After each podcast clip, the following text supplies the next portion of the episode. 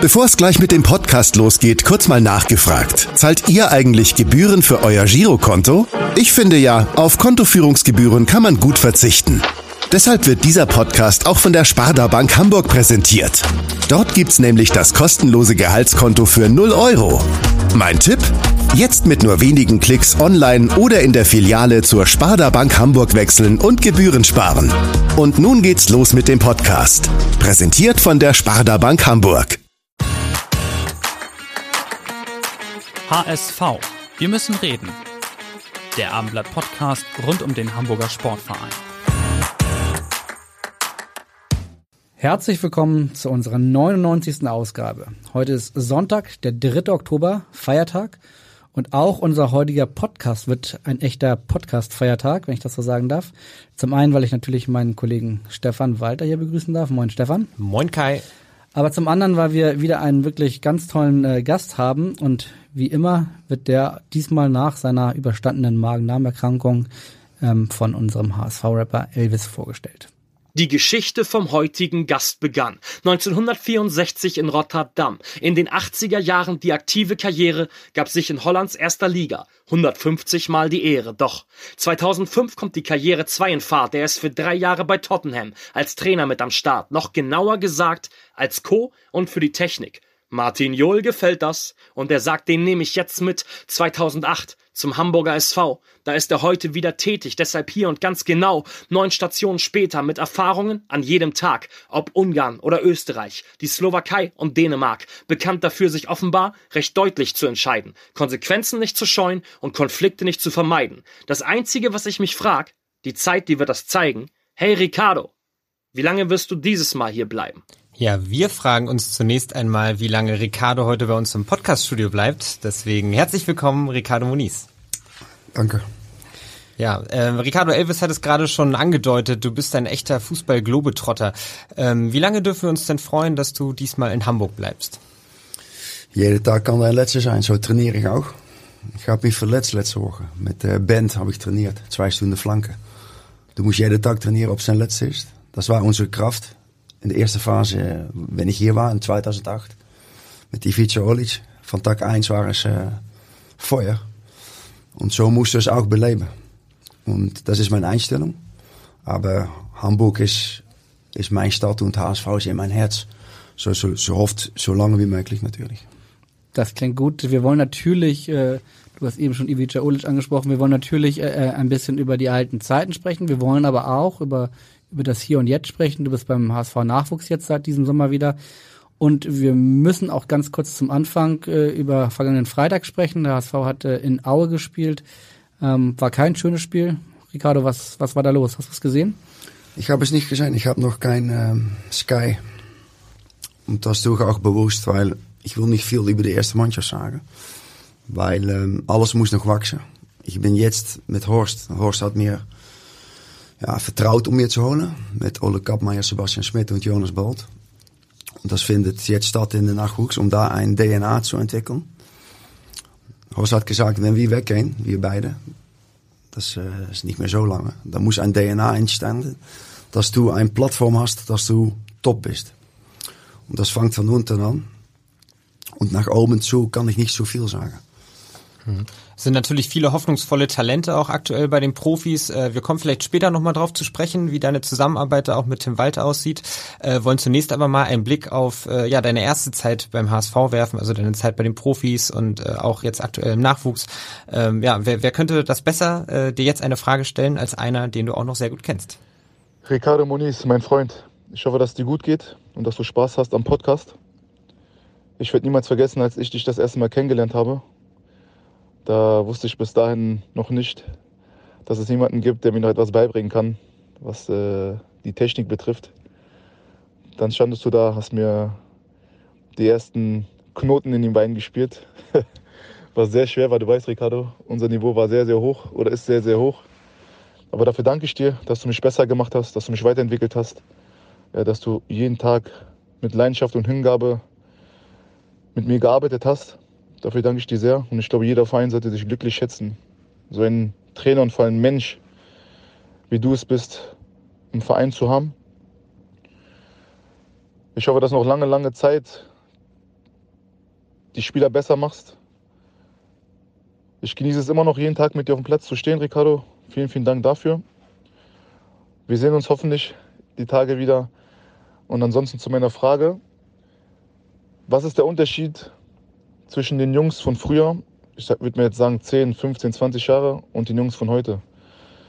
Wo siehst du die Unterschiede im Umgang mit dem Ball, im Umgang mit der Hingabe zum Fußball und der, und der Weiterentwicklung? Bis dahin alles Gute, Ricardo, und ich freue mich, dich bald wiederzusehen. Liebe Grüße.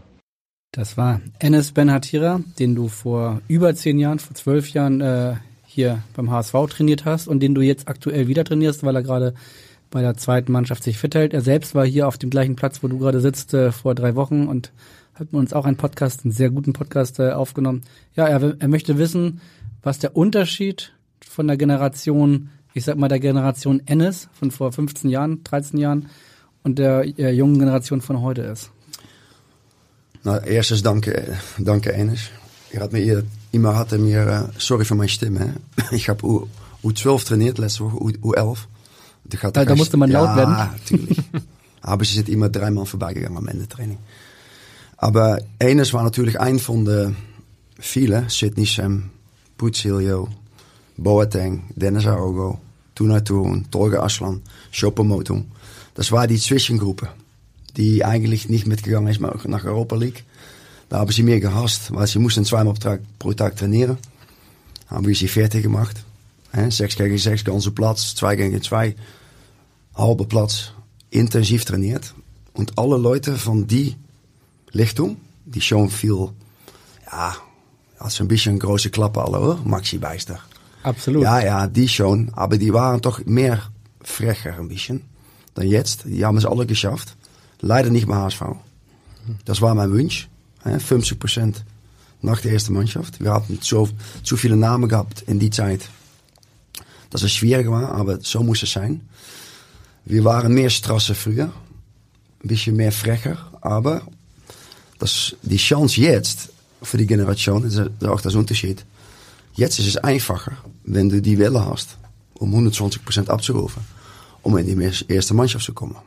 Nou, das ist auch ein Test an mir.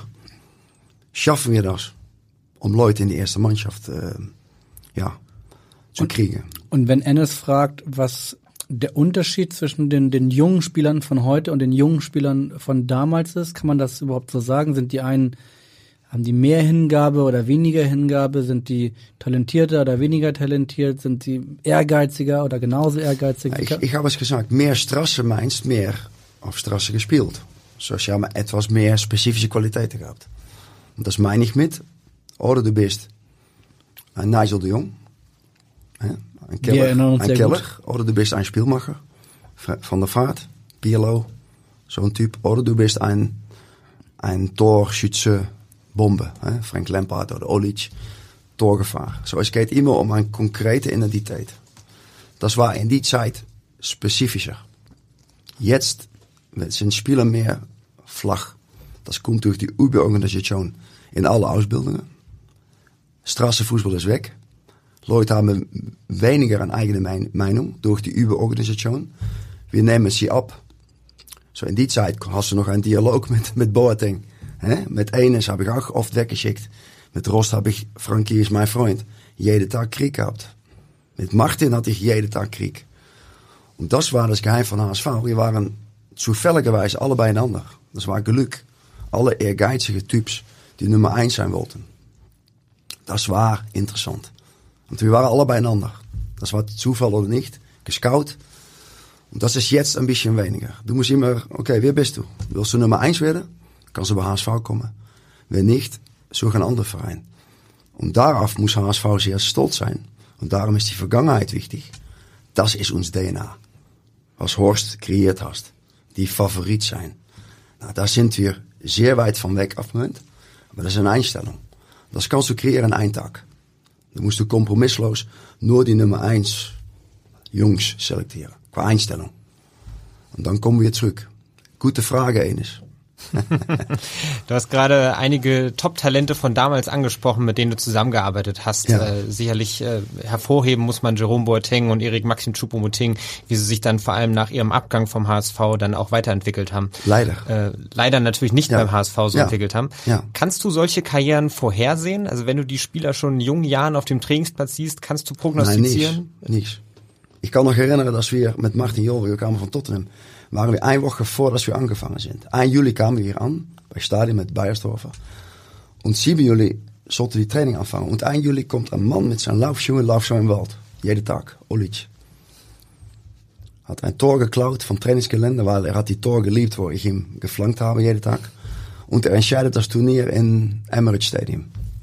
Von Juventus, Real Madrid und Arsenal. Und wir waren Turniersieger. Durch Olic. Du weißt nichts. Du kannst nur das Beste. En wir haben extrem trainiert in die Zeit. So, waren ein Arbeitstalentverein. Wir haben mehr trainiert dan die Konkurrenz. Und dann weißt du nicht, wer aufstehst. Und Olic entscheidet das Turnier. Und geht am Ende Jahr, 29 Jaar, nach Bayern. Durch ein Arbeitstalentmentaliteit, die auf das Moment bei HSV das, das Beste war. Die Sprinthügel war da und da waren noch keine große Menschen, hè, wie, wie jetzt, fantastisch. Hè, Fünf-Star-Hotel, hè, so nenne ich es. Super, wir hatten Einfachkeit. Hè, mit Jana, kleine Küche. Aber die Arbeitstalent-Mentalität in die Zeit, das habe ich in mein Herz geschlossen. Ich kann dir versprechen, dass wir über Ivi auf jeden Fall heute noch sprechen werden. Ja, ja. Vielleicht werden wir ihn ja sogar noch hören. Aber du weißt nie, um auf meine Frage zu du weißt nie, wer aufstehst. Das ist immer ein Abenteuer. Wenn Du das, weißt es nicht. Wenn das so ist, dann wäre auch die nächste Frage, ob man, ob du jetzt gucken kannst im Nachwuchs, ob da neue Boatengs, Schubomotings sind. Diese Frage kannst du nicht beantworten. Ich hoffe besser, weil die waren zu spät erwachsen. Du musst auf 17, 18 Jaar schon Verantwortungsgefühl haben. Und die Leute waren noch nicht so erwachsen, wie ich, wie ich es will. Dan, dan creëerst du Kapital. Guck, wir haben auf dem Moment schwarz-weiß kein Geld. So, du musst Kapital kreieren. Aber so Junge muss auf 18, 19 Jaar durch die Kabine durch den Walter akzeptiert werden. Durch Verantwortungsgefühl. Und das ist jetzt die Herausforderung. Es gibt vielleicht keinen neuen Boateng aktuell in der U21. Warum aber, nicht? Warum äh, nicht? Warum das nicht? fragen wir dich. Äh, Ja, ich, ich schütze al, al, al meine Leute, meine Kollegen, meine Sp die beschermst du. Ich, bin immer, ich bin immer eine Person geweest, ich bescherm Leute. Ich bescherm mein Verein, wir sind, wir sind de Beste. Meine, meine Spieler sind de Beste. Aber glauben sie es selber. Durch 120% zu geben jeden Tag. Durch alle Faciliteiten zu nutzen. Bis 9 Uhr am Abend kannst du da de Kopfballpendel nutzen, de Krafträume. Weißt du, du kannst das. Und das weiß ich nicht, wer das nützt. Weißt du? Weißt du es nicht oder verrätst du es nicht? Ich weiß, dass es zu wenig passiert. Absolut. Auch bei der ersten Mannschaft zum Beispiel. Da ist weniger Arbeitstalent dan früher. Ja, dus du fragst mich jetzt was über die erste Mannschaft. Das Nee, nee, nee, ich, ich meine nicht Aber- die erste Mannschaft. Ich meine, die- ich meine auch die, die, Macht nichts aus. Aber das Talent ist da im Verein. Auch bei der ersten Mannschaft. Aber das Arbeitstalent ist nicht da, wie es sein soll, um Nummer 1 zu werden. Bin ich deutlich oder nicht deutlich? Sehr deutlich. Ja, Okay. sehr, sehr deutlich auf jeden Fall. Wir wollen mal äh, abwarten, ob wir vielleicht einen Timon Bohmeister später noch hören, weil er ein großes Arbeitstalent ist. Auf jeden Fall hören wir ihn jetzt erst einmal in unserem Podcast, denn er hat eine Frage an dich. Hallo Ricardo, Timon Burmeister aus der U21 hier. Ähm, du treibst uns jeden Tag im Training ans Maximum ähm, und gibst immer 100 Prozent. Da wollte ich mal von dir wissen, wie es denn war, äh, auch mal Spieler wie äh, in Tottenham zu trainieren ähm, und wer da so dein, dein bester Spieler war, den du trainiert hast. Du hast den Kopf geschüttelt. Bevor du die Frage beantwortest, musst du sagen, warum du den Kopf geschüttelt hast. Ich habe noch nicht äh, maximal trainiert. So, äh, Timon is, ik ben een großer Fan Tim, Timon. Weil er hat das Körper von Depay zum Beispiel. Er braucht noch Zeit. Aber Timon, wenn ich dir ähm, eine Antwort gebe, dass Harry Kane weg musste. Wenn ich da mit Martin die erste Mannschaft trainiert habe, habe ich auch die Nachwuchs trainiert. Und Harry Kane musste weg. Ähm, das ist für dich auch ein, ja, äh, wie sagst du das? Ähm, Ja, weil du wirst immer unterschätzt. Hè, bis du da bist. Van Persie musste weg. Und bei Wenger, Wenger hat ihn bei Arsenal als Vaterfigur beschermt. So, du, brauchst, du brauchst immer Unterstützung. Du musst spezifisch sein, was Timon sein kann. Aber wenn selbst Harry Kane und Lampard weg mussten bei West Ham, das ist immer die Geschichte von die großen Leute. Sie werden unterschätzt, wie Timon auch auf dem Moment unterschätzt wird. Und was würde ich damit sagen? Sie müssen aggressiver werden, um es zu zeigen. HSV wird jetzt auch unterschätzt. Viele lachen uns aus, schwarz-weiß oder nicht. Jetzt müssen wir aufstehen. Als ganze Verein und so ein Talent als Timon. Wenn er aufsteht, ja, dann hast du Kapital. Und ähm, das ist eigentlich mein Antwort an dich, nicht dass ich sage Robbie Keane oder Berbatov, Edgar Davids. Das sind Leute, die arriviert sind. Aber was das Wichtigste ist, wenn du noch nicht arriviert bist, um die Leute zu stärken, wie Timon und all seine Kollegen. Und das machen wir jetzt. Und wer es dann schafft, ist deine Frage. Das wird ein Abenteuer. Ich hab, äh, Das wird spannend. Ich habe mir trotzdem mal den Spaß gemacht, in den damaligen Tottenham-Kader reinzugucken, als, Ja. als äh, du da warst, als Ja. Martin Jol da war. Ja. Ist mir ein paar Namen aufgefallen. Kevin Prince Boateng, damals 20, Robbie Keane, die, du hast eben schon Berbatov ge äh, genannt. Gareth Bale, 17 Jahre alt. Kannst Ja. du dich an ihn erinnern? Dritte, ja, ich habe immer Krieg mit ihm gehabt. Ich kam als linker Verteidiger. Jon Pioli, Bernard Issaokato waren vor ihm. Und er war linker Verteidiger. Hat nicht geblockt, ich habe mich irritiert. Block die Ball, äh, block das Schuss. Phlegmatisch. Weißt du, aber die Beine, Freistöße, du, du kennst das. Und drei Jahre später, wenn wir hier waren, schießt er so drei Tore in San Siro, weißt du noch, gegen Maicon. War er links außen, hat sich weiterentwickelt, aber er war vorne. Und das ist auch zo'n Spieler, um auf Timon zijn Frage zurückzukommen. Weil Timon steht am Anfang. Du wirst immer unterschätzt. Bis du das Licht siehst, bis du visiestark bist, weil er hat drei Spiele pro Woche verkörpert. hè, In Engeland. War visiestark. Viel im Kraftraum, Lifestyle. Weißt du? Focus. Und dann ist er für 100 Millionen verkauft nach Real Madrid. Allerdings. So alle Succesgeschichten kommen von nichts. Ist ein weißer Blatt. Und das versuchst du zu verkörpern an die Kinder. Was du konditioniert, wenn du, wenn du dir vorgibst, das will ich erreichen, dann erreichen wir das. Eigentlich sehr einfach. Heißt aber auch, Entschuldigung, wenn ich noch einmal nachfragen darf, äh, bei so einem Supertalent wie Bale, Nee, das war er nicht für die anderen. genau, das Er hat das selber kreiert. Das wäre jetzt genau die Frage. Du konntest nicht, als du diesen 17-jährigen jungen Mann vor dir hattest, da konnte kein Mensch erahnen, was daraus später Nee, werden so, würde. wenn Timon hier Kraft ausholt und er macht zijn plan, is er bis, neun- bis 9 Uhr auf Campus. Ja, Und in drei Jahren bei äh, Real Madrid. Naja, wenn er das sich vorneemt, dann hast du Mut. Du musst mutig sein im Leben. Nicht hinter einem Baum stehen. Und das ist unsere Philosophie früher gewesen. Guck, wir mussten nicht konstant über die Vergangenheit reden. Aber die Vergangenheit hat uns auch geformt. Ob es mit uns Eltern ist, ob es die Generation Rubens ist. Die haben das Niveau gesetzt. Oder? Johan Cruijff van Holland. Da moesten wir nicht da unten. Barcelona, was jetzt passiert. Du musst nicht unten, Cruijffs Niveau. Du musst da aan treu bleiben. Oder? Absolut. Und wir sind ein Nummer 1 Verein.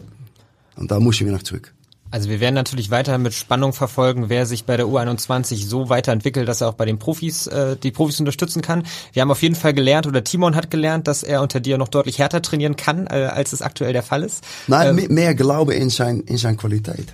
Und, und das harte Trainieren ist doch mit einem Lach. Was muss ich zu Hause tun? Trainieren ist das Schönste, was da ist. Oder? Ja, absolut. Und wir wissen jetzt, dass du das Maximum aus deinen Spielern herausholen willst. Wir haben noch einen gefunden, der das gleiche Ziel hat, der mit dir im Trainerteam ist im Nachwuchs. Und der hat nun eine Frage an dich. Hallo Ricardo, hier spricht dein Trainerkollege aus der U21 und ich habe natürlich auch zwei Fragen an dich. Johann Cruyff ist dein großes Idol, du verehrst ihn quasi schon und mich interessiert, wie ist das entstanden? Gab es mal einen Schlüsselmoment? Gab es ein besonderes Erlebnis mit ihm? Oder warum ist er dein Hero? Das war U21-Cheftrainer Pitt Reimers, der, der vielleicht auch ein Beispiel für, dieses, für diesen Willen ist, äh, den du gerade erwähnt hast. Der war damals noch, als du auch beim HSV warst, hat er die, die kleinen Kinder trainiert und heute ist er U21-Cheftrainer. Ja, und er möchte von dir wissen, warum ist äh, Johann Cruyff, er hat gesagt, dein Hero, warum ist er dein Hero? Ja, eerst is, eh, Piet is eh, zeer spontaan. Und er ein echter HSVer. Wenn du so lange investiert in dich selber, dann hast du etwas drauf. Das ist erstens. Ähm, Cruijff ist mein Hero. Ich war drei Jahre, glaube ich, und das war schwarz-weiß. hè. Äh, De, de Fernsehen kam auf. Und die Mann hat zo'n Acceleration gehabt, zo'n Speed. Er hat das Fußball geändert. Alles steht still und ein versnellt. Äh, Pat Jennings, mijn ähm, oud colleague, die oud Torwart bij eh, Tottenham, hat gesagt, Elektrik, Elektriciteit. Weißt du? Accelereren, versnellen. Äh, auf 17 Jaar schon Führer sein, ein, ein Leader sein, selbstbewusst. Und dann hat er eigentlich Holland auf die Karte gebracht. Hè? Gleiche Generation wie Beckenbauer Müller, du kennst das. Und dann ist Holland eigentlich ähm, von aus hinter einem Baumstein vorangekommen, Verantwortlichkeit genommen. Aber er, er hat das Fußball zoveel gegeben durch zijn Mut und zijn Motorik, zijn Technik und zijn Eleganz. Guck alle Bilder mal nach auf YouTube. Das hat mir begeistert und mijn Trainers und mein Fußball-Einsicht durch das Tempo, durch das Angreifshunger, Hunger für Erfolg, immer Ballbesitz vorne. Nicht, nicht, nicht bei Torwart. Nein, das Ballbesitz was vorne. Um Torchancen zu kreieren. Um viel Tore zu erzielen. Weißt du? Die Hunger, wenn es 6-0 war, muss es 7-0 werden. Das sind Leute, die das Fußball geändert haben. Und ja, er hat glücklich bis 37 Jahre gespielt, Johan. War relativ alt. Und das war sein bestes Jahr. Nur durch zijn technische Kompleetheit. Daarom, de techniek is het allerwichtigste. Und Johan hat uns Fußball äh, ja, auf das nächste Level gebracht. Leider habe ich äh, Bertie Vogts äh, zehn Jahre verflucht. Wenn er ihm äh, gekillt hast in die Final 74. ja, ja, Respekt dafür. Aber ähm, ja, Cruyff ist äh, ja. Hast du jemals mit ihm später, als er dann Trainer war und du ja auch, äh, habt ihr jemals zusammen gearbeitet irgendwo? Guck, ich habe zwei Sachen getan. Ich bin auf 29 ausgeschieden. 17 war ich äh, Profi. Relativ schnell. Daarom sage ich gegen Timon, bin schnell ein Mann, Junge. Bin schnell erwachsen. Dann habe ich een studie Physiotherapie erledigt. Ich wollte alles wissen von äh, Körper. Will Körper war der Technikguru. Die wollte ich unbedingt äh, weiterentwickeln. Und Cruyff war mijn eerste Stage, 94. Ja, das Weltmeisterjahr, dass er kein Bundestrainer geworden ist.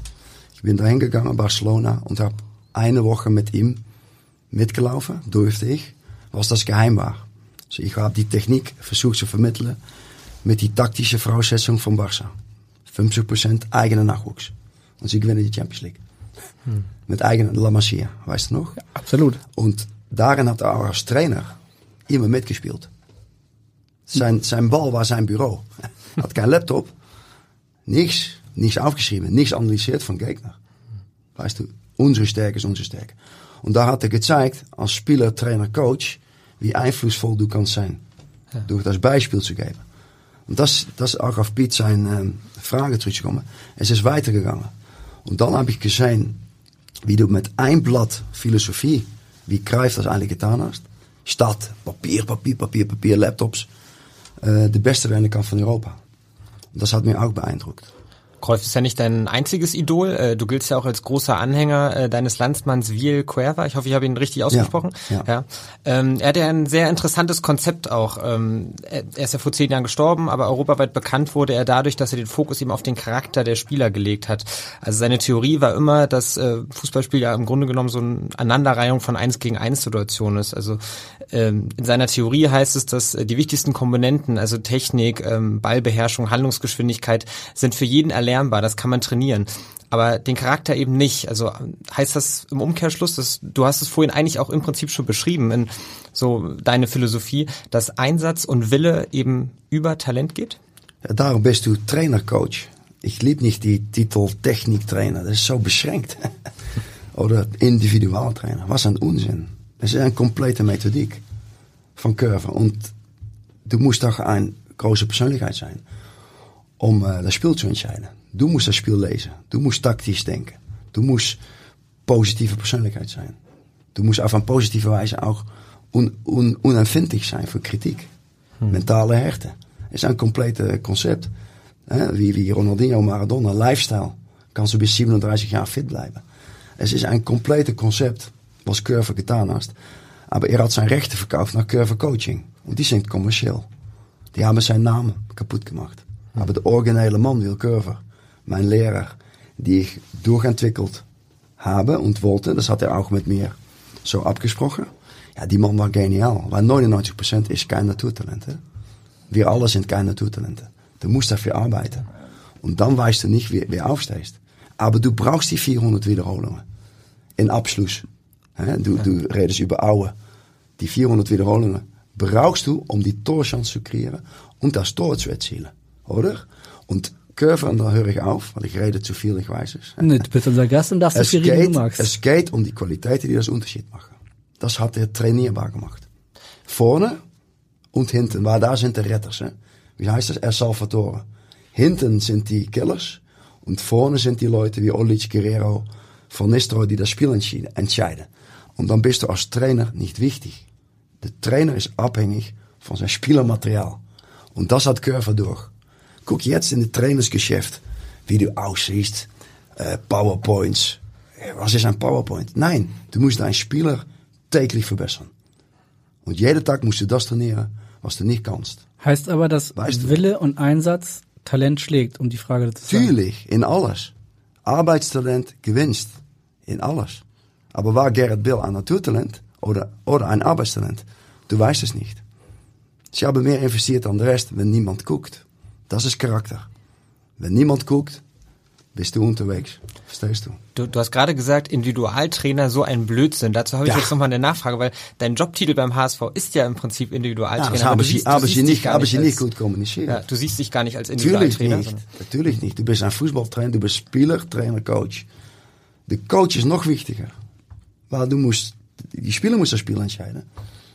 Wenn wir in Fulham gespielt haben, hè, dann haben wir, äh, Jerome hat einen Tackle gemacht.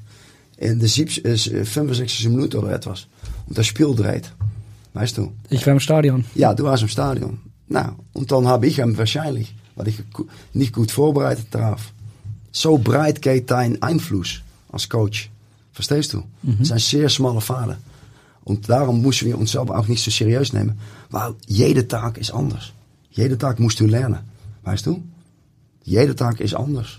Aber wenn ich dir ein weißes Blatt Papier äh, hier hinschiebe und sage, schreib da bitte deinen dein Arbeitstitel auf, was würde da stehen beim HSV jetzt aktuell? Weißt du, was Horst Rubens gesagt hat gegen mir? Na, bin gespannt. Dein Name steht auf deiner Tür, das reicht. Das war positiv gemeint von ihm. Weil er ist ein, ein Mann bodenständig, nicht arrogant. Aber das, zo'n Selbstbewusstsein, dass er dann vermittelt, ja, das trifft mir. Weißt du, wenn du es ganz, ganz wirst. Und so musst du auch nach Spieler äh, äh, coachen. Wenn du es ganz, ganz wirst. Nicht zweifeln. Und ein Titel brauch, brauchen wir nicht. Ich denke, die Hörer hören es auch schon heraus, äh, wie energisch du über Fußball redest. Wir sehen dich auch noch und, und sehen auch deinen Gesichtsausdruck dazu. Es kommt alles sehr authentisch rüber. Wenn man sich mit deinen äh, Wegbegleitern unterhält, dann redet eigentlich jeder positiv über dich und man schreibt dich auch als Fußball besessen. Würdest du dich auch so beschreiben? Bist du besessen von Fußball? Ah, was is besessen? Besessen is zo'n, ehm, ja, ja, dat kan auch ein bisschen negativ aus. Du musst, du musst hier focussen und mit Liebe und mit Sehr Herz, ehrgeizig und mit Herz, Herz dabei zijn. Guck, was voor mij das Wichtigste ist, du musst immer investieren in Leute, die heel veel brauchen. Daar geht's um. Weil 99% die hebben Gerrit Belga, Robert van Persie, die brauchen die, die helpende Hand. Und dann können sie es wieder weiter, selber. Das, die Leute erinnerst du in, auf dein Leben. Wer waren für mich Inspirators? Wer haben mir geholfen? Weil jeder Talent brauchst gewisse Richtlinien und äh, Struktur von Leuten, die positiv verrückt sind. Nicht flach sind, spontan sind. Und ich denke jetzt, das Fußball geht immer mehr nach Berechnendheit, Politik, weißt du, Überleben, weißt du. Nein, es muss authentisch bleiben, finde ich. Wie, wie, ich habe über Rubens gesprochen oder die Zeit von früher. Es muss authentisch bleiben, weil die Fans kommen schlussendlich nur für Spielerpersönlichkeiten. Und darum ist HSV für mich so ein interessanter Verein, weil wir hatten nur Spielerpersönlichkeiten früher. Über deine Positivverrücktheit hat äh, Kollege Pitt Reimers noch eine zweite Frage, die wollen wir natürlich nicht unten runterfallen lassen. Ricardo, und die zweite Frage. Du bist voller Energie und voller Power. Wie schaffst du es, mit 57 Jahren noch so fit zu sein? Also wir erwarten jetzt einen Trainingsplan, den wir dann selber auch umsetzen können. Wie wird man so fit wie du? Supplementen. Nee, Supplementen. sch- Schnell mit Enttäuschungen umgehen können. Für Piet auch wichtig, weil Piet ist ein guter Trainer und er wird, er wird eine große Zukunft haben. Unempfindlich sein für Kritik. Ja? Empfindlich. Total unempfindlich für Kritik. Dann leidest du nicht so, so viel, weil es ist ein Stressjob. Auch gestern, Piet hat an die äh, Seite gestanden, weißt du, was 1-1. er war total, äh, du 2-1 geschossen. Aber du musst als Trainer unempfindlich sein für Kritik. Was man von dir findest, wie man dir nennst, auch für einen Spieler wichtig. Wenn du eine gute Intention hast und du willst Ausnahme sein, mach das bitte. Kritik kommt dann sehr schnell. Und ich denke, das musst du lernen, weil das lernst du nicht auf die Kurs. Aber ich habe auch viele Kollegen gesehen, die schnell äh, keine Haare mehr hatten. oder schnell alt werden. Und ich will, äh, ja, bis 100 Jahre auf Platz stehen, bitte. Aber ein bisschen Fitness, um mal Pitzball aufzunehmen, gehört ja dazu. Also das heißt, was, was machst du, um so fit zu sein? Weil du bist fit. Wie alter du wirst, wie mehr du trainieren musst. Also du trainierst viel. Du musst viel trainieren. Du musst wenig, du musst versuchen Stress zu Gehst du eliminieren. jeden Tag laufen? Na, du musst am Ball sicher eine Stunde pro Tag trainieren. In meinem Fall. Das machst du auch noch? Ja, du hast Kraft. Wenn, wenn du 40 Stunden Kraft hast, jeder, nur 40 Stunden. Nur 40 Stunden, submaximaal. Und so, jetzt muss jemand Interesse sein. Hè? Ich sage nicht, dass es die Wahrheit ist. Jeder hat so sein Vorwahl, wie er trainiert. Heißt aber, du bist Und- immer nur, nur in Anführungsstrichen, auf dem Platz und nicht im Kraftraum oder auch mal? Alles, al- alles musst du ein bisschen tun. Aber wenn du es nicht tust, auf mein Alter, nach einer Woche, ist weg. Hè? Du erkennst das. Ich denke, nach 30 Jahren ist das das gefährliche Moment. Vor 30 geht es noch, aber nach 30 musst du extra tun. Du hast gerade etwas im Spaß gesagt, dass du bis 100 Jahre dann noch so, so durchziehen willst, wie du es aktuell schaffst. Ähm, mit ein bisschen Ernsthaftigkeit reingebracht. Äh, Hast du einen Langzeitplan? Also willst du bis 65, 67 noch so auf dem Platz stehen, wie du es aktuell auch äh, handhabst? Ich habe absolut nicht erwartet, dass ich jetzt auf Platz gestanden habe. Weil in Corona-Zeit war alles, äh, ja, Gut, das war natürlich pandemiebedingt, aber Ja, wenn wir jetzt an deinen Körper denken, also setzt du dir irgendwo eine Grenze, wo du sagst, Nein, okay, da ist keine Grenze. okay. Das ist schön. Und du musst immer die Ball folgen. Und die Ball hat mir hier bei euch gebracht. Du folgst die Ball.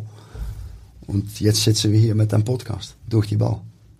So, ich bleib hinter die Ball anlaufen. Heißt aber wirklich, solange du auf dem Platz sein kannst, von der Fitness her, solange möchtest du auch gerne Absolut. Trainer bleiben Absolut. und mit, mit jungen Menschen zusammenarbeiten. Absolut, ja, ja. Du haben im, im Fußball gibt es natürlich noch jemanden, an den ich mich erinnere, der, der, der auch so war, dass der immer mehr gemacht hat, immer sehr fit war. Und du hast ihn jetzt ungefähr schon fünfmal erwähnt in diesem Podcast und deswegen ist jetzt der Zeitpunkt gekommen, wo wir ihn auch mal hören wollen, Ivica Olic. Hallo, lieber Ricardo. Ich bin sehr froh, dass du wieder bei HSV bist und ich weiß, dass du kannst unsere Jungs viel helfen mit deiner Erfahrung und natürlich deiner Qualität. Meine Frage geht natürlich um Dribbling, weil du machst das immer wieder sehr gerne und deswegen frage ich dich, welche ist das deine Lieblingsdribbling, was du gerne machst oder gerne siehst bei Spielern? Danke. Also ich meine mich zu erinnern, dass Ivica Olic Lieblingsdribbling der doppelte, dreifache und vielleicht auch vierfache Übersteiger war. Was ist dein Lieblingsmove? fragt er. Ich habe die Bewegungen trainiert, nicht um es ähm, komplex zu machen. Es war mehr ein Selbstvertrauenmittel. Und jeder wählt seine Bewegung. Aber Messi oder Maradona machen keine Bewegung. Oder Cruyff. Es ist mehr ein Selbstvertrauensmittel gewesen. Und so habe ich auch mit Ivi trainiert. Bis dunkel. Und er hat spontan dann reagieren können im Spielen. Da war es für. Und ob er dann een drei doppelte Übersteiger machst, das ist eigentlich nicht so interessant. Es geht darum, dass du durchkommst. Dass du wie- Olic im Final Third kommt. Dass er die Torchance kreiert. Dass er im Sechszeller kommt. Und in seinem Fall war er auch in Abschluss in zijn statistieken zeer eh, ja, top. Und da geht es um. Es geht darum, dass du durch die technische Training mehr Spieler hast, die das Spiel entscheiden können. Wie er getan hast in eh, Galatasaray mit Guerrero. Wir haben mit 2-0 hinten gestanden. Und du hast zwei Spieler, die die Macht haben, um auf einen Moment zuzuschlagen. War wahrscheinlich das eins der besten HSV-Spieler der vergangenen 15 Jahre. Wer? Das Spiel HSV mit Galatasaray. aber ich meine, guck, das war unser Ziel, weil ich bin nicht alleine. Es ist, was Horst immer sagt, es ist wir. Und die, in die Zeit war es Joel und äh, unsere Stab. Und wir haben das bewusst extrem trainiert. Bei Spielern, hè? nicht nur Ivi. Aber Ivi war speziell, weil er geht noch zwei Stunden durch. Mit die Hügelsprints, mit 200 Flanken pro Tag. Und er ist ein Phänomen. Ich habe ihn auch immer genannt. Bei allen Vereinen. Er war das große Beispiel mit Davids. Dass ein Arbeitstalent äh, de Welt schaffen kannst.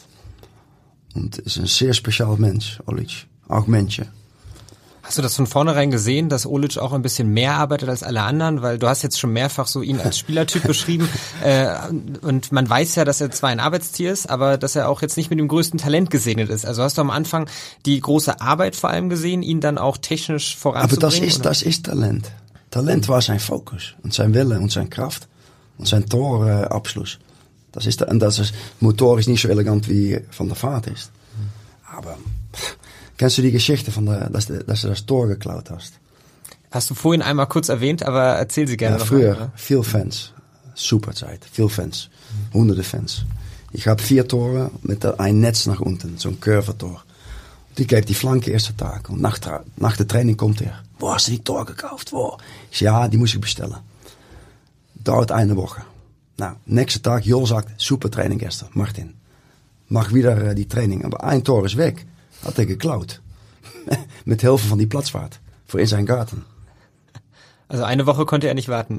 Aber er, Bestellung. er entscheidest das Emirates-Turnier in Londen. So, es, es, es geht, wo, du in investierst, das bekommst du zurück. Und das hat Evi gezeigt. In no time. Und Ende des Jahr nochmal ist er nach Bayern gegangen. Wir hatten, hatte ich ja eben schon erwähnt, vor zwei, drei Wochen äh, Enes Benatira hier auf dem gleichen Stuhl wie du und er hat damals äh, vor, vor zwei, drei Wochen gesagt, äh, dass als die Mannschaft am Anfang Ivica Olic im ersten Training gesehen hat, gab es auch Spieler, die ein wenig gelächelt haben, weil sie sagten, naja, also technisch ist das jetzt nicht das Beste, was es gibt, aber ihnen ist ganz schnell klar geworden, dass dieser Ivica Olic halt eben noch Ja, aber jetzt werde ich ein bisschen irritiert. Du weißt, ich habe een Hasse-Liebe Verhalten mit Spielern. Hè? Aber dann muss ich die Klappe halten.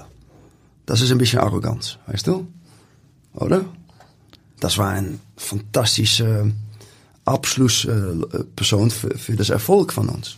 absolut. Und ja, das hatten wir auch. Hè? Das ist auch äh, Arroganz ab und zu, weißt du? Leute, nein. Ich habe das auch gesehen, dass sie ihn unterschätzt haben. Du darfst nie eine Person unterschätzen. Niemand.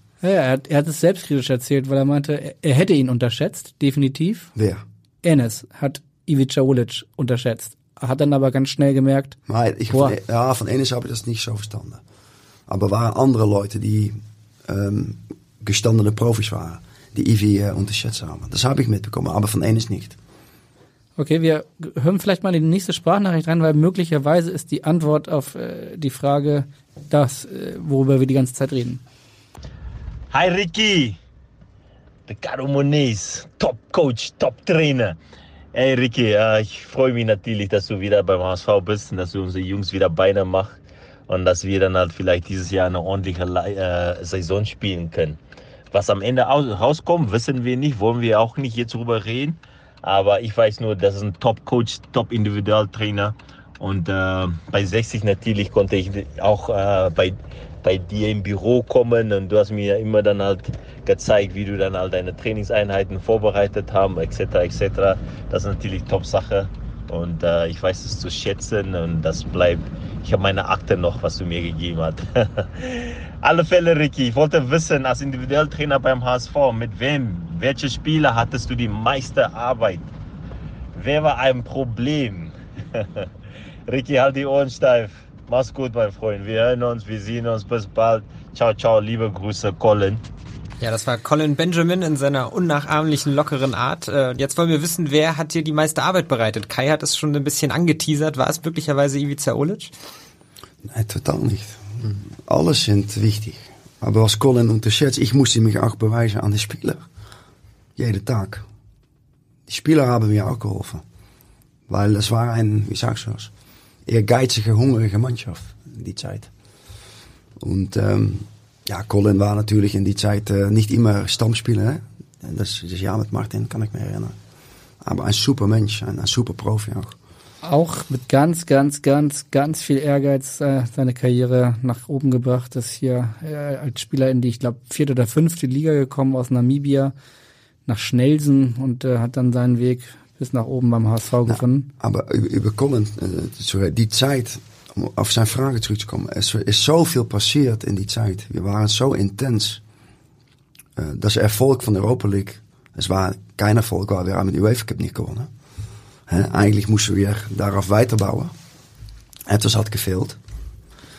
Aber es war so intensiv, die Zeit. Das war, dass ich auch Sachen nicht mehr erinnere. so, so kaputt warst du.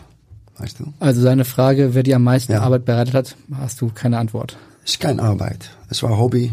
Und äh, wir waren, waren Ich war, möchte es mal war, anders formulieren. Wer, mit wem hast du dich am meisten beschäftigt? das war, das war abhängig van bij Martin Jol. Want ik heb veel trainingen bij Martin gedaan. Mhm. Ook, ook Mannschafttrainingen. Dan waren ze immer een ander thema. Want Martin was tactisch fantastisch. Ja, da haben wir immer anders gestanden. Und äh, nach Training ja, waren wir eigentlich alle noch eine Stunde draußen. Alle. Ich kann mich erinnern, dass Marcus Berg kam, das Mhm. Jahr von Labadia. Die waren das nicht gewöhnt. So eigentlich alle Leute haben auch meine Zeit reich gemacht. Wir waren alle, ja, sehr fleißig. Kann nicht ein Spieler sagen. Du hast ja gerade schon ein bisschen geschwärmt von der Zeit von damals. Es war ja schon eine sehr besondere Zeit. Also Mladen Petric war damals im Team. Ivica Olic haben wir jetzt mehrfach drüber gesprochen. C. Roberto, auch Rüd van Nistelrooy. War das vielleicht die schönste Zeit in deiner Karriere? Ja, absoluut. Weil Hand in Hand ist das Erfolg gekommen. Nicht nur reden, du musst es zeigen, sicher in Hamburg. In die Zeit, nicht nur da warst jeden Tag an die Seite, aber hunderte Fans. Aber die haben dich konfrontiert, hoor, wenn du nicht äh, gut trainiert hast. War, war authentische Atmosphäre. Und die, die ich bei Red Bull, was mehr ein sachlicher Betrieb. Die Wärme habe ich nicht mehr äh, gesehen, wie es in Hamburg war. Und das siehst du mit einem Lach und weißt du, eine schöne Zeit kannst du Erfolg haben, ohne Angst. Und alles kam zusammen in die Zeit. Aber das ist Vergangenheit, nochmal. Und äh, ja. Ge geholt hatte ich damals, äh, haben wir schon mal ein paar Mal an angesprochen, Martin Jol, ihr habt ja zusammen in Tottenham gearbeitet und dann hat er dich äh, zum HSV quasi mitgenommen, wenn man das so sagen darf. Er hat keine Frage, aber er möchte dir was sagen. Liebe Ricardo, hoffentlich geht es euch gut bei den HSV, wo wir beiden eine so schöne Zeit hatten. Leider war unsere gemeinsame Zeit in dieser schönen Stadt nur kurz, aber ich freue mich, dass wenigstens du wieder zurück bist in Hamburg. Ich freue mich besonders auch für den HSV, dass du dir auch so schätzen wissen. Mit deiner Leidenschaft und Können bin ich überzeugt, dass du HSV wieder dahin bringst, wo die hingehören, an der Spitze auf höchstem Niveau. Tschüss, mein Lieber. Grüße aus London. Eine sehr warme Nachricht von Martin Johl, der großes Vertrauen äh, in, in, in dich hat. Äh, habt ihr noch Kontakt eigentlich? Jetzt höre ich ihn für die erste Mal. Seit? Seit zehn Jahren. Ja. Oha. Ja. Wie, wie, wie kommt das? Weil ihr äh, Ach, guck, Ma Martin ist äh, ein großer Bruder eigentlich immer für mich gewesen. Und sicher in die Zeit von äh, Tottenham, ja, ich war Kind aan Haus. En Nicole hat immer gekocht und so weiter. Und äh, manchmal siehst du, dass du ein bisschen auseinander geht. Das ist in Hamburg ein bisschen entstehen. Da waren viel mehr Leute in der Stadt. Und äh, das hat unsere Verhalten nicht geschädigt, weil wir waren extrem professionell und erfolgreich. Aber wenn Martin nach Ajax gegangen ist, Mhm. bin ich hier geblieben. Ähm, und Martin hatte nu am liebsten natürlich auch äh, bei sich gehabt, das weiß ich. Ähm, trotzdem laufen Leute Sachen, wie sie sind. Aber Jo ist natürlich een extreme ja, Persönlichkeit. Fantastische Trainer. Und Ajax war auch sein, ja, sein Level. Dass es nicht top gegangen ist. Aber es, er gehört in de Spitze. Und ich war sehr froh für ihn. Aber äh, ja, Jo ist äh, in mein Leben und in mein Fußballleben durch, durch das Klappen, was er jetzt sagst, von elementair äh, Wert gewesen natürlich. Und das tut mir sehr gut, diese, diese Nachricht. weißt du eigentlich, was er heutzutage macht? Also ich weiß, dass er noch in London, hat er auch gesagt, in London lebt. Ähm, ich weiß jetzt nicht, ist er irgendwo, trainiert er irgendwo, äh, arbeitet er irgendwo? Martin hat bij zijn alte Verein ADO Den Haag immer noch äh, ja, Einfluss gehabt, weil er ist ein 100% Fußballliebhaber. Aber ich finde, dass der Trainer Jol in Holland nicht ähm, so geschätzt ist wie andere große Trainers. Weil Martin hat extrem viel erreicht, auch in Engeland. Und ähm, ja gut, nochmal, die Zeit, was er sagt hier, ja, das Jahr war intensiv. Und super, dass er das Nachricht äh, gegeben hast. War das für dich eigentlich von vornherein klar, als Martin Jol dann auch das Angebot aus Hamburg bekommen hat, äh, nachdem ihr vorher zusammen bei Tottenham gearbeitet habt, dass du mit ihm mitgehst? Nee. Ich war, ich war noch da. Wie, wie lange musstest du dann letztlich, also wie lange ging dieser Prozess, bis du dann nach Hamburg gekommen bist, bis Zeer für snel. dich auch klar war? eh, Jol is in september entlassen. Unzurecht. In Tottenham. Zweimal Fünfte, hè, Premier League. Europa League, Quarterfinal.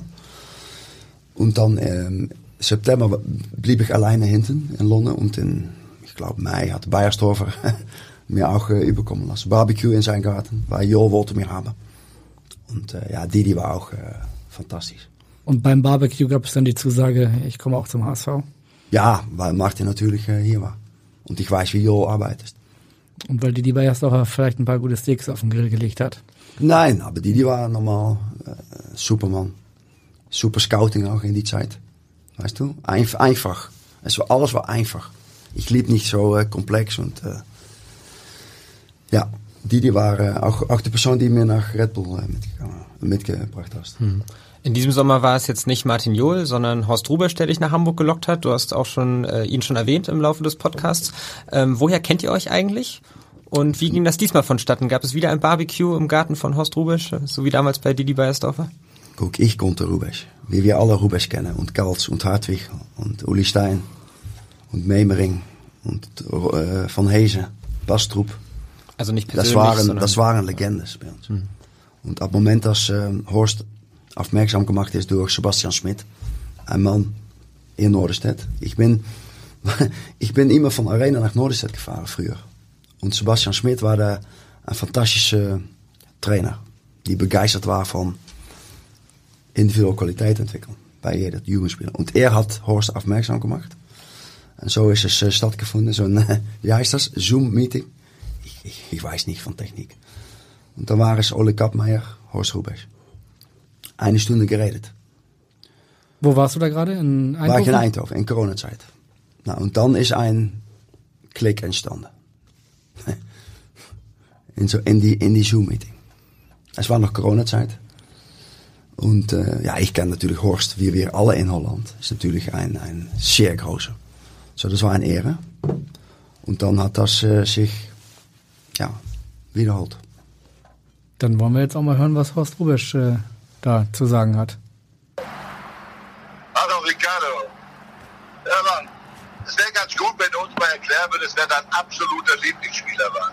Du hast ja so viele gehabt, aber ich würde ganz gerne wissen, wer dein absoluter Lieblingsspieler gewesen ist. Ich hätte einen Tipp, aber Mein Lieblingsspieler? Den du selber auch trainiert hast, natürlich. Ähm, ja, die kent er nicht. Das is een Spieler gewesen, die auf äh, 12 Jahre nach Feyenoord gegangen ist. Leonardo. Das war ein brasilianischer Spieler. Aber ich habe viele Lieblingsspieler. Eigentlich alle. Weil ich sehe alle gleich. Aber Leonardo war ein Spieler, die auf 12 Jahre investiert hat in zijn Karriere. Und er ist dann nach Feyenoord gegangen. Früh gescout. von wo? Van, äh, van Brazilië. Okay. Mhm. is natuurlijk ook traurig dat ze auf zo'n alter, äh, ja, die Eltern verlässt. Eigentlich zu, zu jung, finde ich. Aber wenn du so früh investierst und du schaffst es auf 17 Jahre in Feyenoord 1 Sy- System mit Van Persie die Zeit, ja, dann, ähm, dann verdienst du es auch. So, ja, ich, ich liebe Leute, die alles investieren, um das Ziel zu erreichen. Und ich habe ihn dann auf 28 Jahre noch nach Red Bull äh, geholt. Er war elementär bei der äh, Meisterschaft und äh, der Cup. Aber er war extrem kreativ. Er war immer in die Lage, um Leute auszuspielen, um in, in Sechzehner zu kommen. Hast du, Weißt noch, hast du noch heute Kontakt mit ihm? Ich habe noch Kontakt mit ihm. Aber Ist er noch in Europa oder ist er in Brasilien? ist in Rotterdam. Aber das Schönste war, er, er war natürlich ein, Schlitzohr, ein, ein, ein, so, so ein Drecksack. Und die lieb ich. Bo- Wenn du ein gro- großes Herz hast, want das hat er. Und viel, äh, viel mal wenn, von die Drecksacken werden eigentlich zu früh durch die Akademie Ausbildung jetzt werden weggeschoben. Aber das sind immer die Besten. Aber du musst ein gutes Mensch sein. Du musst ein positives Mensch sein. Das ist wichtig. Du bist Vorbildfunktion.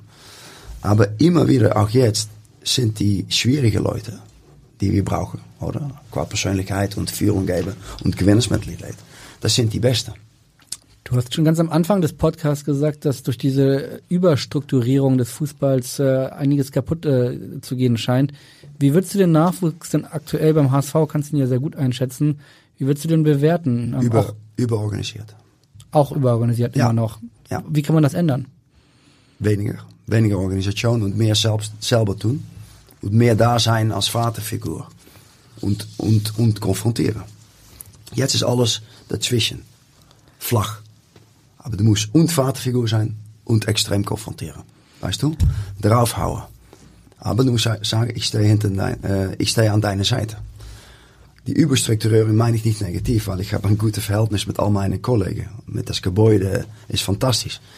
Aber es ist zu komfortabel ab und zu, om überleben zu müssen. Da muss Not sein. Weißt du? HSV ist in Not. Wir sind nicht mehr, wo wir gehören. So, da muss extreme Not sein, om doppelt zu tun.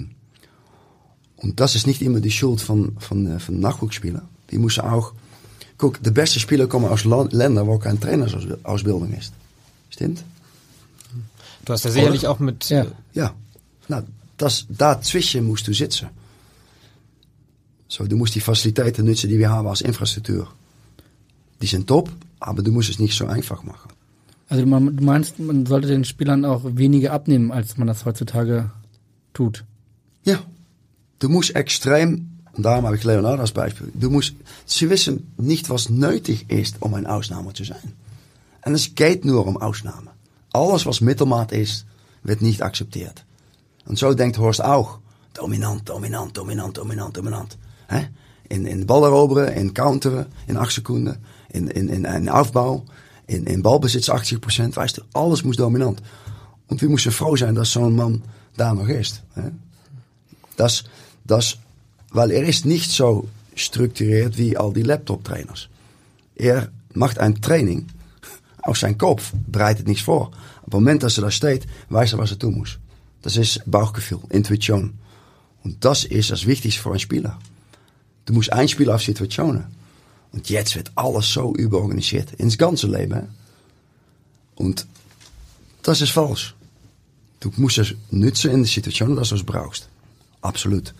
Aber die Überorganisation hat Robots kreiert. Ist Und das, du brauchst Persönlichkeit. ist das ein HSV-Problem? Ist das ein DFB, ein Deutschland-Problem? Oder ist das ein Fußballproblem überall gerade? Überall, weil das Fußball ist krank. Wenn du nicht eigene Nachwuchs aus eigenem Land in de erste Mannschaft bringst, mindestens 50 Prozent. Und glücklich ist jetzt Corona da, du kannst nicht mehr kaufen. Du musst doch 50 Prozent von Ajax zum Beispiel, war früher doch Van Basten, Bergkamp, Kluivert, Vanenburg, Kruif, vorne. Jetzt haben die auch gekauft. Tadic, Haller, Berghuis, Anthony. So auch da ist noch Bedarfnis an Leute, die es entscheiden, sich vorne, dass es von eigenem Land kommt, von eigenem Nachwuchs. Und darin ist jetzt glücklich die, die Phase anbelangt, okay, zeig es mal, wer eigene Nachwuchs fortbringen kann. Guck, du kannst mir hier auf angreifen, hè, wenn es mir nicht gelingt. Wir müssen auch uns selber nicht gut reden. En dan musst du mir auch angreifen. Wenn es nicht gelingt, um die, die Jungs die Qualität äh, beizubringen. Und darin müssen Leute auch sich selber nicht gut reden. Ja, wir haben, nein. Es ist gut, wenn es gut ist. Und die Fans beurteilen das. Oder? Und so ehrlich müssen wir sein. Weißt du, es ist nicht nur die Überorganisation. Alles wird gut geredet. Wir müssen ehrlich sein nach selber. Du hast ja sicherlich auch mit Horst Rubesch über deine Reformideen im Nachwuchsbereich gesprochen. Er ist ja Hauptverantwortliche in, in diesem Bereich. Ja. Bist du optimistisch, dass sich beim HSV da auch Dinge wieder so verändern, wie du es auch für am effektivsten im Nachwuchs hältst? ich, ich sehe das Glas halb vol. So, ich bin Optimist en ik ben stolz auf, auf HSV, auf die Raute, dass ich da arbeiten darf. Aber ob es funktioniert, das weiß ich noch nicht. Das kann nur, wenn du extrem die Qualitäten trainierst, die Ausnahmen entwickeln. So weit sind wir noch nicht. Okay. Und darin haben wir keine Zeit mehr, eigentlich diese eigentlich interne Diskussion. Aber ich sage es aus Respekt für euch und die Fans, die machen wir wirklich auch intern. Dass wir doch einander äh, konfrontieren. Das ist schon sehr positiv. Also- aber also aber, aber ob, es, ob, es, ob es gelingt, wird dieses Jahr, die, weil es ist ein Schlüsseljahr für HSV. Wir müssen nichts gut reden. Null. Und alles ist vorhanden. Das sage ich euch. Absolut. Talent ist da, gute Trainers, gute Specialisten. Aber wir müssen es so structureren, dass du Ausnahmen creëert. En wir haben es gehabt über Nigel de Jong. War extreem in zijn kwaliteit. C. Roberto war extreem in zijn kwaliteit. Jarolim had geakkerd. Dat zijn, dat zijn Leute met een Waffe. Een hè, Guerrero, een drekzak. in Galatasaray, Olic. Das sind die Messnamen. Und dann ist die Vergangenheit sehr wichtig, welche Verantwortung wir haben. Absolut. Und ich denke, dass jahrelang bei HSV, ja, waren wir zufrieden, oder? Nein. Kann nicht zufrieden sein. Das, du hast ganz am Anfang gesagt, äh, dass das Ziel ist, dass äh, wenn du und Horst Rubisch, wenn ihr weg seid irgendwann, Hat er mir- hat er mir gesagt. Genau, dass er es gesagt hat, dass, dass da eine neue Mentalität implementiert sein muss. Seid ihr da auf dem, auf dem richtigen Weg? Nog niet. Dat is een strijd. Dat is de, ja, zo, zo, de dominantie die er uitstralen wil. Er is in deze geval de icoon ook van Hamburg had de Europa gewonnen. De, dominantie die er uitstralen wil, dat haben wir nog niet. Aber er will das und wir sind dran. Das ist positiv, das ist glas halb voll. Und die Leute können das. Wenn sie nicht zweifeln, wenn wir, guck, er ist keine Wahrheit, auch was ich jetzt sage. Leute, aber du musst eine Idee haben und dafür gehen. Simeone hat seine Wahrheit, Red Bull hat seine Wahrheit, Barcelona früher. Es ist ein Gesicht und was Horst will, wir haben kein Gesicht. HSV hat auf Moment kein Gesicht. Stimmt? Aber ist das, Und das, und das ist, was er will. Dass wir ein Gesicht haben. Du hast gerade von Streit gesprochen. Gibt es dann Leute im Verein, die das nicht so sehen wie Horst Rubisch? Die nicht diese Dominanz Das wollen? interessiert uns doch nicht. Da können sie lecker gehen. Ja, so, das war früher. Jeden Tag war Streit. Ich mit Jo, ich mit Rost. Äh, äh, Van der Vaart mit Kastelen. Das hat uns groß gemacht. Weil es war nicht persönlich. Es war für die, für die Verein. Weil nach einer Sekunde war ich vergessen. Frank ist später Rost mein bester Freund geworden. Wir haben ein Jahr gestritten. Das war was uns, weißt du? Das ist auch Hamburg, denke ich. Hè? Du willst anders zijn. Een speciale stad met een andere identiteit. Dat is was Horst meinst. Die identiteit moest wieder da zijn. Und das ist interessant. Aber du als, als Journalist, von mir wissen, gibt Streit. Na- Natürlich nicht.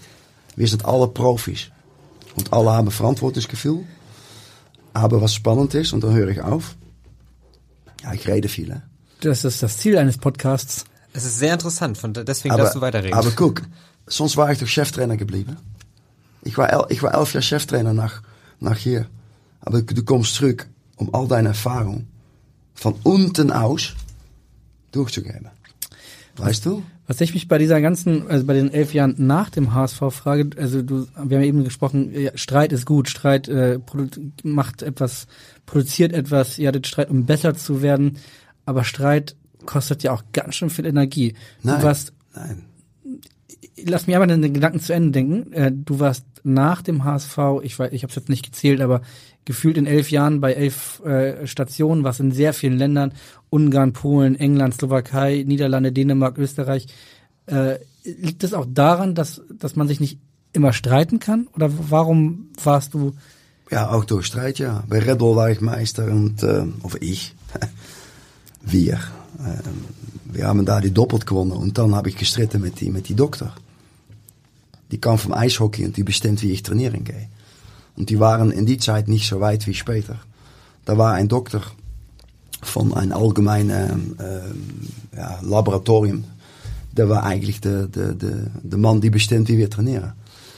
Und das geht nicht. Du musst immer, der Trainer ist immer der Performance Coach. Der Trainer ist immer verantwortlich. Und in die Zeit war schon die Entwicklung, viele Disziplins von außen, weißt du, die Specialist, die Specialist, die Specialist, die Specialist. Du denkst ja nicht, dass in die Zeit von Happel ähm, ein Doktor entscheiden kannst. Und ich kann mich nicht vergleichen mit einem Happel. Absolut nicht. Ich, ich habe nicht die Anspruch, aber du musst prinzipiell bei dich selber bleiben. Und das ist da zum Beispiel ein Grund gewesen, dass ich weggegangen bin. Habe meinen Vertrag verrissen. Und dann suchst du eigentlich einen schwieriger Weg. Weißt du? Und was ich hinten ab konkludiere, wenn du nicht bei einem Verein sitzt wie HSV oder Tottenham, dann ist es schwieriger um professionelle Infrastruktur zu kreieren. Weißt du? Und das, darum bin ich nach HSV zurückgekommen, weil wir hier, ja, äh, die Mentalität haben, um, um, um Spitze zu sein. Du warst in sehr vielen Clubs, in Ja. sehr vielen Ländern. Ähm, ist auch ein Vorteil, ne? Das ist ein Vorteil, weil du hast auch viel, vieles kennengelernt, äh, viele Einflüsse. Ähm, du bist aber nirgendwo richtig sesshaft geworden. Ähm, Was meinst du damit? dass du in elf Jahren in elf verschiedenen Clubs, also wie kommt es, dass du nirgendwo länger bleiben wolltest? HSV und Tottenham waren deine längsten Stationen eigentlich im Profifußball. Nou, nogmaals, want ich beschäme auch, auch mich selber, hè, weil in Holland wird immer CV geguckt, das muss fünf Jahre, fünf Jahre, weißt du sehr. Langfristig? Ja. Es ist nicht immer so glatt wie du willst. In, in Red Bull had er nog, nog doorgaan kunnen. Voor jaren. Nou, dan hast du äh, vier Jahre CV zum Beispiel. Aber so ist es nicht gegangen. Und der Ferencvaros in Ungarn zum Beispiel mit einem ja, extrem Publik, äh, Fans, äh, Hooligans äh, Hintergrund, war es wieder interessant om da die äh, Mentalität zu ändern. Da sind die, ähm, die totale Gedanken von die Hooligans ist da auch geändert, war auch eine super Erfahrung. Und da, da stirbt ein Spieler von mir, Akim Adams, hat einen Herzinfarkt, äh, Beinamputation. Ich habe da drei Monate an zijn Bett gesessen. Äh, kein Vorstand, Mann ist gekommen. Siehst du auch die Härte im Fußball. Nou, da klatscht du da um. Und das sind prinzipielle Sachen. Und nicht traurig um zu werden, weil die Junge hat mir nur Kraft gegeben. Aber die Sachen passieren als Trainer. Wenn du viel Erfahrung hast, siehst du auch die Wert hè, von gewissen Sachen. Nou, und so hat jede äh, Stelle eine Geschichte gehabt. Und ähm, ich sehe das Glas voll. Erfahrung ist Erfahrung. Du warst direkt nach dem HSV ja bei Red Bull Salzburg. Ähm, du hast es vorhin ja schon auch erwähnt. Ähm, und, dort hast du bei den Partnervereinen in Ghana, in Brasilien, in den USA äh, gearbeitet. Ähm, in dieser Zeit hast du mit einem aktuellen HSV zusammengearbeitet. Und den wollen wir jetzt natürlich mal hören. Hallo Ricardo, hallo liebes Abendblatt-Team. Hier ist Christian Pletz, Direktor Kommunikation und Medien des HSV und bereits ehemaliger Weggefährte von Ricardo im Projekt Red Bull Global Soccer vor knapp zehn Jahren. Aus dieser Zeit stammen auch die zwei Fragen, die ich Ricardo gerne stellen möchte. Die erste ist eine sportliche und bezieht sich auf unsere gemeinsame Zeit an der Akademie in Ghana. Damals in Sogakope hast du ja ziemlich vielen Trainern den Kopf verdreht, beziehungsweise hast sie große Augen machen lassen. Und der Grund dafür war deine Forderung, dass alle Kinder und Jugendlichen im Alter zwischen 10 und 14 Jahren mindestens 200 Ballkontakte pro Spieler pro Trainingseinheit bekommen sollten. Kannst du mir das mal erklären, warum so viele Ballkontakte? Die zweite Frage bezieht sich auf unsere gemeinsame Zeit in Salzburg. Und da würde ich gerne noch mal wissen, was hatte es damals auf sich, als du beim Sonderlehrgang für ehemalige Nationalspieler auf dem Weg zum Fußballlehrer als Gastdozent einen der hochdekorierten Ex-Profis aus Österreich vor versammelter Gruppe zusammengefaltet hast, weil er während deines Vortrags auf seinem Handy herumgedaddelt hat. Das war's. Ich bin gespannt. Bis dann. Also wir sortieren mal kurz die Fragen. Du hast am Anfang den Kopf geschüttelt, wie vorhin auch schon mal. Äh, da ging es um die 200 Ballkontakte, die jedes Kind im Training haben sollte. Dann stell es vermutlich einmal richtig. Äh, das ist dann nicht deine Idee, son sondern? Nein, 400 Aktionen in der Qualität, die das Unterschied machen. Vorne oder hinten. Also du? doppelt so viele, wie wir gerade gehört Nein, haben. Aktionen. Es Ja, geht okay. um, um Spiel, Ballkontakte kannst du auch äh, jong, jong leren. Nein, es geht um 400 Aktionen, die das Unterschied machen. Das ist eins. Aktion mit dem Ball oder auch Laufwege möglicherweise? Alles. Wenn du 3 gegen 3 halbe Platz spielst, wie mit U11 letzte Woche, weißt du, wie viel Mal du accelerierst? Weißt du, wie viel Mal du im Sechser kommst? Offensiv und defensiv. Aber Christian, äh, Christian Pletz war natürlich ein super Kollege von mir, die gleiche Leidenschaft, die wir haben. Er hat ein Buch geschrieben in die Zeit über Red Bull. Und äh, ja, äh, Kai fragt mich, warum klachst du? Aber wenn ich sehe, dass aus Ghana nichts rauskommt, Matesic, die fantastische Chef, die, die schätze ich hoch, Matesic, die Chef, nicht die anderen Leute, die Doktor und all die Politiker, weißt du, äh, unehrliche Personen. Er wollte aus Ghana und Brasilien, wollte er für Leipzig und Salzburg de Talent holen. Und nichts kam daraus. Nou, und dann musst du konfrontieren. Auch da. Hast du gemacht und Ja. warst in Ghana und Aber wir haben nichts rausgeholt. Weil die Doktor, nochmal, sie mussten acht Stunden pro Woche laufen. Auf zwei Millimol. Das ist ein Laktatwert. Das ist sehr niedrig. Und das ist die, die Antwort auf, sonst die Leute, die jetzt hören, warum hat Ricardo ein Unleid, dann gehst du die Strijd aan. Du kannst doch nicht Kinder aus Ghana acht Stunden pro Woche Absolut. laufen lassen. Weißt du, wie viel Mal du, du 3 gegen 3 spielen kannst? Halbe Platz, Dribbling, äh, Flanken, Torschuss, wegdrehen, verteidigen, weißt du. Darum gehst du die Strijd aan. Das ist eins. Und über die, äh, die Mann, wer, wer war das? Ein Altspieler? die zweite Frage meinst du? Die zweite Frage Ja. war, äh, das war ein Sonderlehrgang von verdienstvollen österreichischen ehemaligen Fußballern. Ja, was interessiert meer dan? Alles zijn gleich. Ob er äh, große Namen hat, oder nicht, ob es ein König ist oder nicht. Alles Leute sind gleich. Wer war denn der König? Max? Interessiert mich nicht. Äh, Matasic hat, hat mir geschätzt, weil die Putzfrau ist von mir gleiche Ebene als Matasic. Da ist kein Unterschied. Das meine ich. Und dann klatsche ich mit Leuten, die, weißt du, die Arroganz ausgestrahlt haben in Ghana. Haben sie neben die Schwimmingpool gesessen. Nein, du musst die Kinder helfen. Want die Kinder wollten nur eins zeggen. Die wollten Ma Makelele werden. Drogba, Etienne, Ghana Stars. Es ist immer die Strijd. Weißt du? Und, und das war in, in, in die Situation war erschrecklich. Ghana ist jetzt weg, hè? Ghana ist geschlossen. Aber Matisic hat zoveel Geld erin investiert. Jarenlang. Er denkt, waar blijven mijn miljoenen? weißt du? Und mit die Mann, ja, das ist eigentlich, äh, ja, ob du ein Ex-Profi bist oder Ex-International, es macht nichts aus. Wir waren Unterteil von das Plan von Matisic. Fünf Vereine, Red Bull, New York auch noch. Und er wollte die Beste werden. Er sagt mir, ich vergesse nicht, er hat zijn eigen Flughafen, weißt du. Moest oben komen, in zo'n tower, da zit ze daar. Wie werd ik die Beste? In Fußball. War mit Lindsay Vonn war er erfolgreich. Sebastian Vettel. Aber in Fußball war er nicht erfolgreich. Wie werd ik die Beste? Ich sag, de beste Methodieken beieinander bringen. Nou, jetzt hat er das in Gegenpressing, aber nicht in der Kreativität. Verstehst du? Da war er noch besser gewesen. Jetzt haben sie natürlich Erfolg mit Ranjik, mit die Gegenpressing. Interessant, hè? Leipzig vier, vierte Nationale. Bundesliga, Champions League. Salzburg erfolgreich. Respekt. Gute Scouting. Wir haben nicht die Pressing. Hier. Hè? So extreme Pressing. Kan ze van lernen. Aber die Mix hat er nicht getan. Weißt du, in Eleganz von Fußball. Um die Leute aus Ghana und Brasilien, wie Ronaldinho und Neymar zu machen. Und da redet niemand über. Aber das heißt, Salzburg verfolgst du auch immer noch äh, mit einem Auge. Ich bin dankbar. Ich bin dankbar für jede Station. Aber das will nicht sagen, dass ich mit alles einverstanden bin. Absolut nicht. Du hast die Kinder da nicht gegeben, was sie verdient haben. Also wir halten fest, das Handy sollte man lieber nicht benutzen in Sonderlehrgängen mit dir. Das äh, war ja dann im Prinzip auch Christian Pleets Frage. Ähm, du hast vorhin auch äh, über deine HSV-Zeit als die schönste Zeit in deiner Karriere gesprochen. Ja. Was war denn möglicherweise die spannendste Zeit in deiner Karriere? Du hast ja auch viele Länder gesehen. Kai hat vorhin einzelne aufgezählt in Europa. Äh, Gab es da möglicherweise auch einen Ort, wo du gesagt hast, okay, das hat mich vor die spannendsten Herausforderungen gestellt? Spannend, was, was meinst du genau? Spannend.